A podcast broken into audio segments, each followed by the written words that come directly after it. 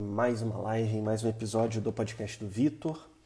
Uh, alguns devem estar se perguntando, né, por que mais um episódio essa semana? É, primeiro que eu semana passada eu não fiz nenhum episódio, então eu queria é, de certa forma recompensar isso lançando dois nessa semana, tá? Uh, segundo é que nesse exato momento uh, eu, eu queria fazer um post aqui, né, para para a comunidade do Edu, para a jornada do Daísta. É, o Edu, né, o Eduardo Costa, ele é um dos meus chefes aí, né, um dos meus contratantes, e ele está num desafio de postar conteúdos 30 dias seguidos, e esse é o último dia. E eu pensei, ah, eu queria fazer uma live, queria fazer um conteúdo, vou aproveitar aqui. Antes de começar o episódio, onde a gente vai falar sobre o Pai Rico, Pai Pobre, as quatro principais lições do livro, né, pelo menos as que mais me impactaram, é, eu quero pedir para você se inscrever no, no, meu canal, seja no, no, YouTube, no Spotify, onde você preferir, né? Se inscrever ali para acompanhar os episódios do meu podcast, tá? E também para que você me siga no Instagram, tá bom? Meu Instagram é o eu.vitorcosta. Com certeza vai ter coisa ali boa para você para você é, acompanhar, tá bom? Dito isso, vamos, vamos logo começar com o que eu estava querendo falar, só queria confirmar um negocinho aqui. Beleza. Uh, só queria confirmar, né? É, o livro Pai Rico, Pai Pobre, ele é um livro escrito por um autor uh, chamado Robert Kiyosaki, né? E esse é um livro, cara, é um livro que eu já queria ler há algum tempo, né? Só que eu tinha um certo preconceito. Eu ficava com aquela de, pô, é um livro muito básico, é um livro muito bobo, eu já estudo sobre investimento, sobre finanças, então Pai Rico, Pai Pobre vai ser um livro muito simples, muito coach e tal. E aí eu fiquei postergando essa leitura, né, por um bom tempo. Até que chegou um momento que eu descobri que esse livro estava disponível ali no, no Spotify no formato de audiolivro. Aí eu pensei, poxa, ao invés de ouvir podcast, eu vou tentar ouvir esse audiolivro, já que ele é tão famoso, né? Eu ouvi o Joel J falando do livro e tudo mais. Eu pensei, ah, então vamos tentar. E para minha surpresa, cara, eu ouvindo o audiolivro ao longo ali do quando eu ia para academia, quando eu ia lavar louça, quando eu ia fazer minhas coisas, eu descobri que esse livro tem muitas lições que eu aprendi em outros lugares, assim de forma muito compilada, né? E é engraçado porque às vezes a gente compra curso que ensina essas coisas, a gente fica vendo vídeo, sendo que às vezes o livro, cara, é o melhor custo-benefício, né? Porque até que o livro fosse 100 reais, né? E geralmente não é, especialmente livro famoso assim, tem 20, 30 reais, você já consegue achar, até menos, né? É, você consegue aprender muito mais, você consegue aprender a chave para você não não ficar dependente financeiramente. Então, assim, qual é o, o, o, retorno sobre investimento disso? Né? Você gasta 20 reais e você resolve a sua vida financeira para sempre, né? Com esse livro ele proporciona isso, né? Eu diria até que seria bom você complementar esse livro com outros, né? Por exemplo, sobre investimentos, etc. Mas não é, não é esse o caso. Eu queria mostrar como realmente um livro ele pode ser bom para você, ser bom para mim, né? Especialmente agora no audiolivro que, que eu ouvi de graça, né? No Spotify. Opa, travou. Especialmente no audiolivro que você pode ouvir de graça. E também tem gente que, sinceramente, uh, baixa aí o livro também. Enfim, né? É uma boa. Mas vamos, vamos logo né, para as principais lições desse, desse livro. Uh, a primeira de todas é que a gente deve buscar trabalhar uh, para nós mesmos. Né? A gente não pode uh, entrar na roda do hamster, que é o que ele chama. Né? Então a gente, por exemplo, você está ganhando um salário ali de R$ 1.500. Pô, beleza, você está trabalhando, focando no seu trabalho, tudo bem. E aí você é promovido e você passa a ganhar dois mil reais. O que, que você vai fazer? Ao invés de você conservar o seu padrão de vida, investir um pouco para você aprender mais, para você entender de investimento, você entender de, de, da sua própria carreira, você simplesmente passa a gastar mais. E aí você passa a ganhar 3 mil, você simplesmente passa a gastar mais, ao invés de você tentar se especializar no seu trabalho para você ganhar ainda mais. Ou então você tentar se especializar para você saber como você pode investir um pouquinho o seu dinheiro, né? Coisas assim.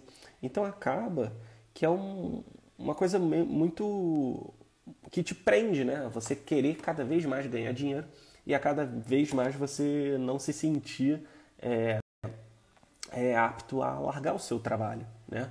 Eu coloquei até uma meta assim minha de até os 40, 45 eu já não precisar trabalhar mais é, por, por necessidade, só de eu trabalhar ali por, é, por realmente gostar do trabalho. Não. Porque eu gosto de trabalhar, o trabalho é uma coisa que me, me ajuda muito. Né?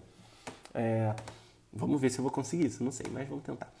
É, e, e, por que, que eu estou falando isso? Porque a maioria das pessoas nunca pensa nisso, só pensa, ah, vou ter uma aposentadoria acabou. Sendo que cada vez mais a aposentadoria está pagando menos, então está cada vez mais complicado. Então você depender simplesmente de aposentadoria é muito, muito a sorte, né? Então você acabar é, investindo na sua própria carreira, investindo ali em, em, investimentos, mas também sem aquela, aquele pensamento de, pô, vou ficar rico e fazendo day trade, né? Não essas coisas, mas você saber investir ali no fundo imobiliário, numa ação, numa previdência privada, que seja, com certeza vai te ajudar muito mais do que uh, você simplesmente aumentar o seu padrão de consumo, né?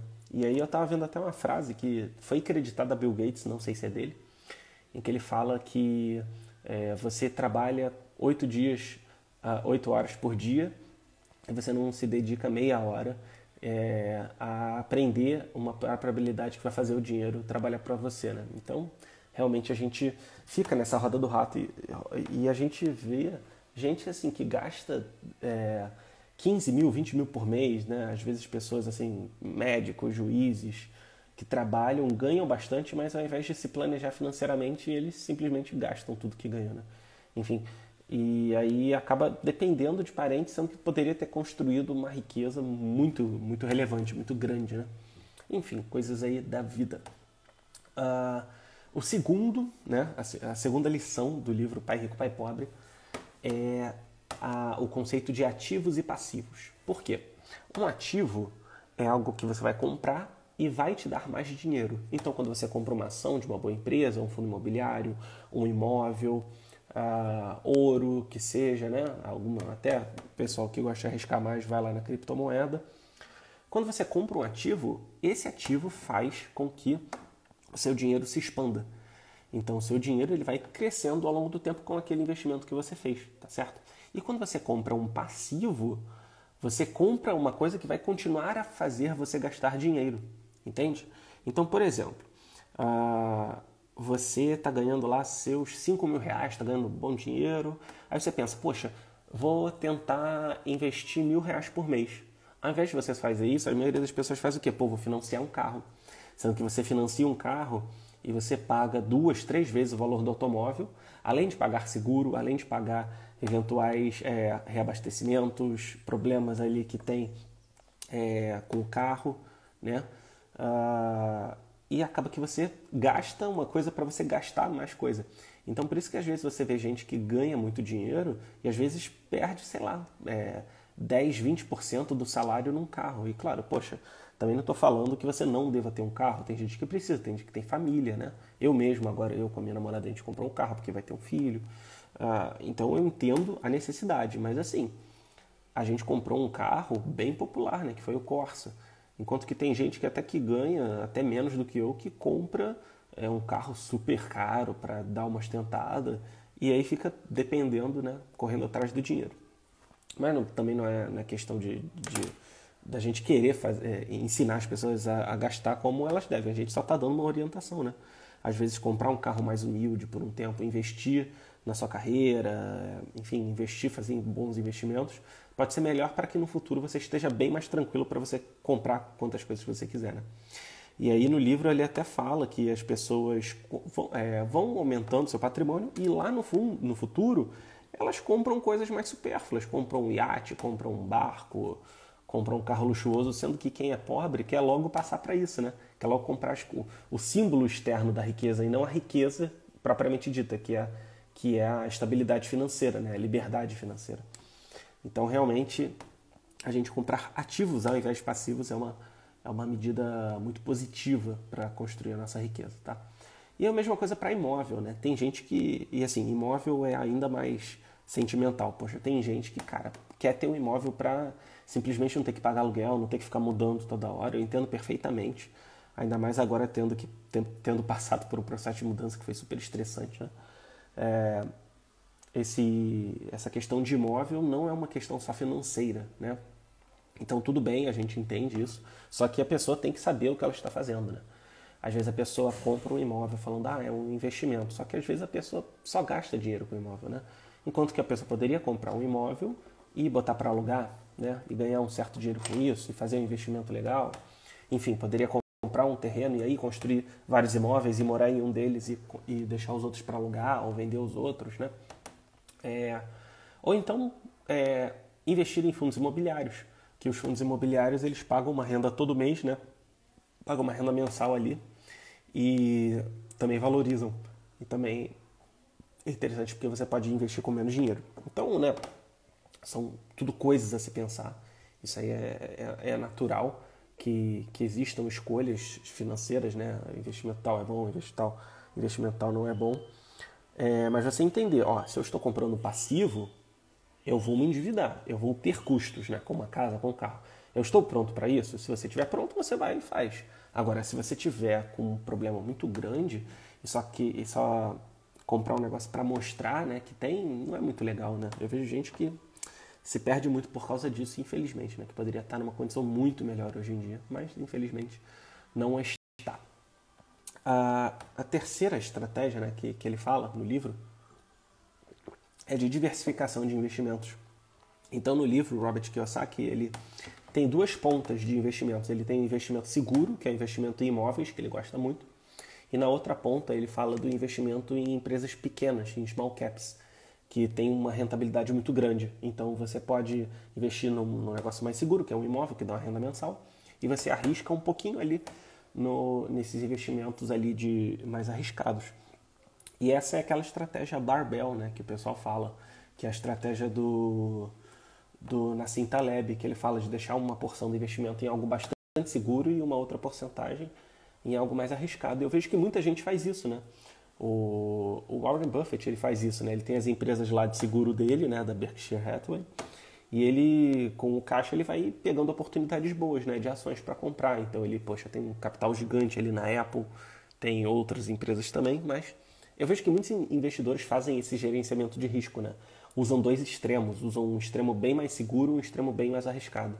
É algo até que eu estou, de certa forma, já implementando, né? Tem algumas ações bem seguras e algumas posições mais arriscadas. É, porque, poxa, se os caras que entendem muito disso fazem, por que, que a gente não pode fazer também, né? Então, é, essa questão né, de você diversificar seus investimentos é muito bom, você não sair colocando tudo em coisa arriscada, em, sei lá, day trade, etc. Né? É, você ter um caixa legal para sua segurança, você ter ali um fundo imobiliário legal para sua segurança, são coisas muito boas que você pode fazer, tá? Eu recomendo imensamente para é, é, que as pessoas se eduquem financeiramente, né? Aproveite até meu último episódio do, do Thiago Reis, que eu falo o beabá dos investimentos, que eu acho que vai ser bem legal para as pessoas, tá? Então aí cabe a você, né? Saber no que, que você vai investir, no que, que você não vai, tá? E a quarta lição, cara, que foi a lição muito importante para mim, foi a de que não trabalhar para sua independência é preguiça. Preguiça. Por quê?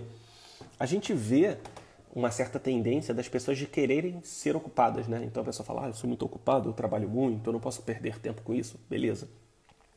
Só que isso é preguiça, porque você passa a vida toda trabalhando para você, é, para você é, simplesmente ganhar dinheiro e você perde a oportunidade de ver seu filho, a oportunidade de viver com a sua família em paz, né? Enquanto que se você estivesse trabalhando e investindo uma certa quantidade e colocando nos seus próprios negócios, esse tipo de coisa, o que, que você poderia fazer? Você com certeza, com certeza teria muito mais tempo livre, não é verdade? Então, cara, eu estou no momento em que eu trabalho bastante, mas é, eu trabalho de casa, eu faço investimentos, eu estou multiplicando meu capital, né? para ali nos meus 40, 45 eu já ter uma situação financeira muito mais tranquila, tá? Ah, e aí o que, que vai acontecer? Quando eu estiver mais velho, eu já vou estar mais tranquilo, né? Inclusive, poxa, eu perdi uma oportunidade muito boa de trabalho em São Paulo, porque eu pensei, cara, eu vou morar em São Paulo, eu vou ir e voltar para Araruama, para onde está minha mulher e meu filho. Eu vou deixar de ver o Ícaro nascer, né? É, o meu filho, né? O Ícaro. O Ícaro nasceu. Eu vou deixar de ver ele dar os primeiros passos, eu vou deixar de ver ele falando a primeira palavra. Sendo que eu posso estar aqui na internet, ter vários clientes e talvez até ganhar mais de casa acompanhando tudo isso. Poxa, por que, que então eu vou mudar de cidade, né? Eu pensei, eu botei na balança e vi que realmente era melhor ficar aqui no Rio de Janeiro, né? E, cara, eu fiquei feliz dessa escolha, porque eu vi que eu, é, é um passo que eu estou dando em direção para eu trabalhar para mim mesmo, né? E, e não ficar longe da família e ficar super ocupado sempre, tá entendendo?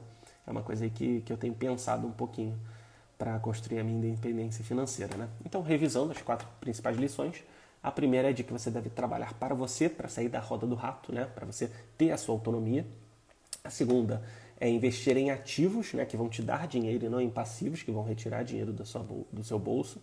A terceira é diversificar em investimentos, né, é, dividido em várias classes, especialmente usando aquela estratégia barbell, que é uma estratégia onde uma porcentagem fica mais segura, outra porcentagem fica um pouco mais arriscada.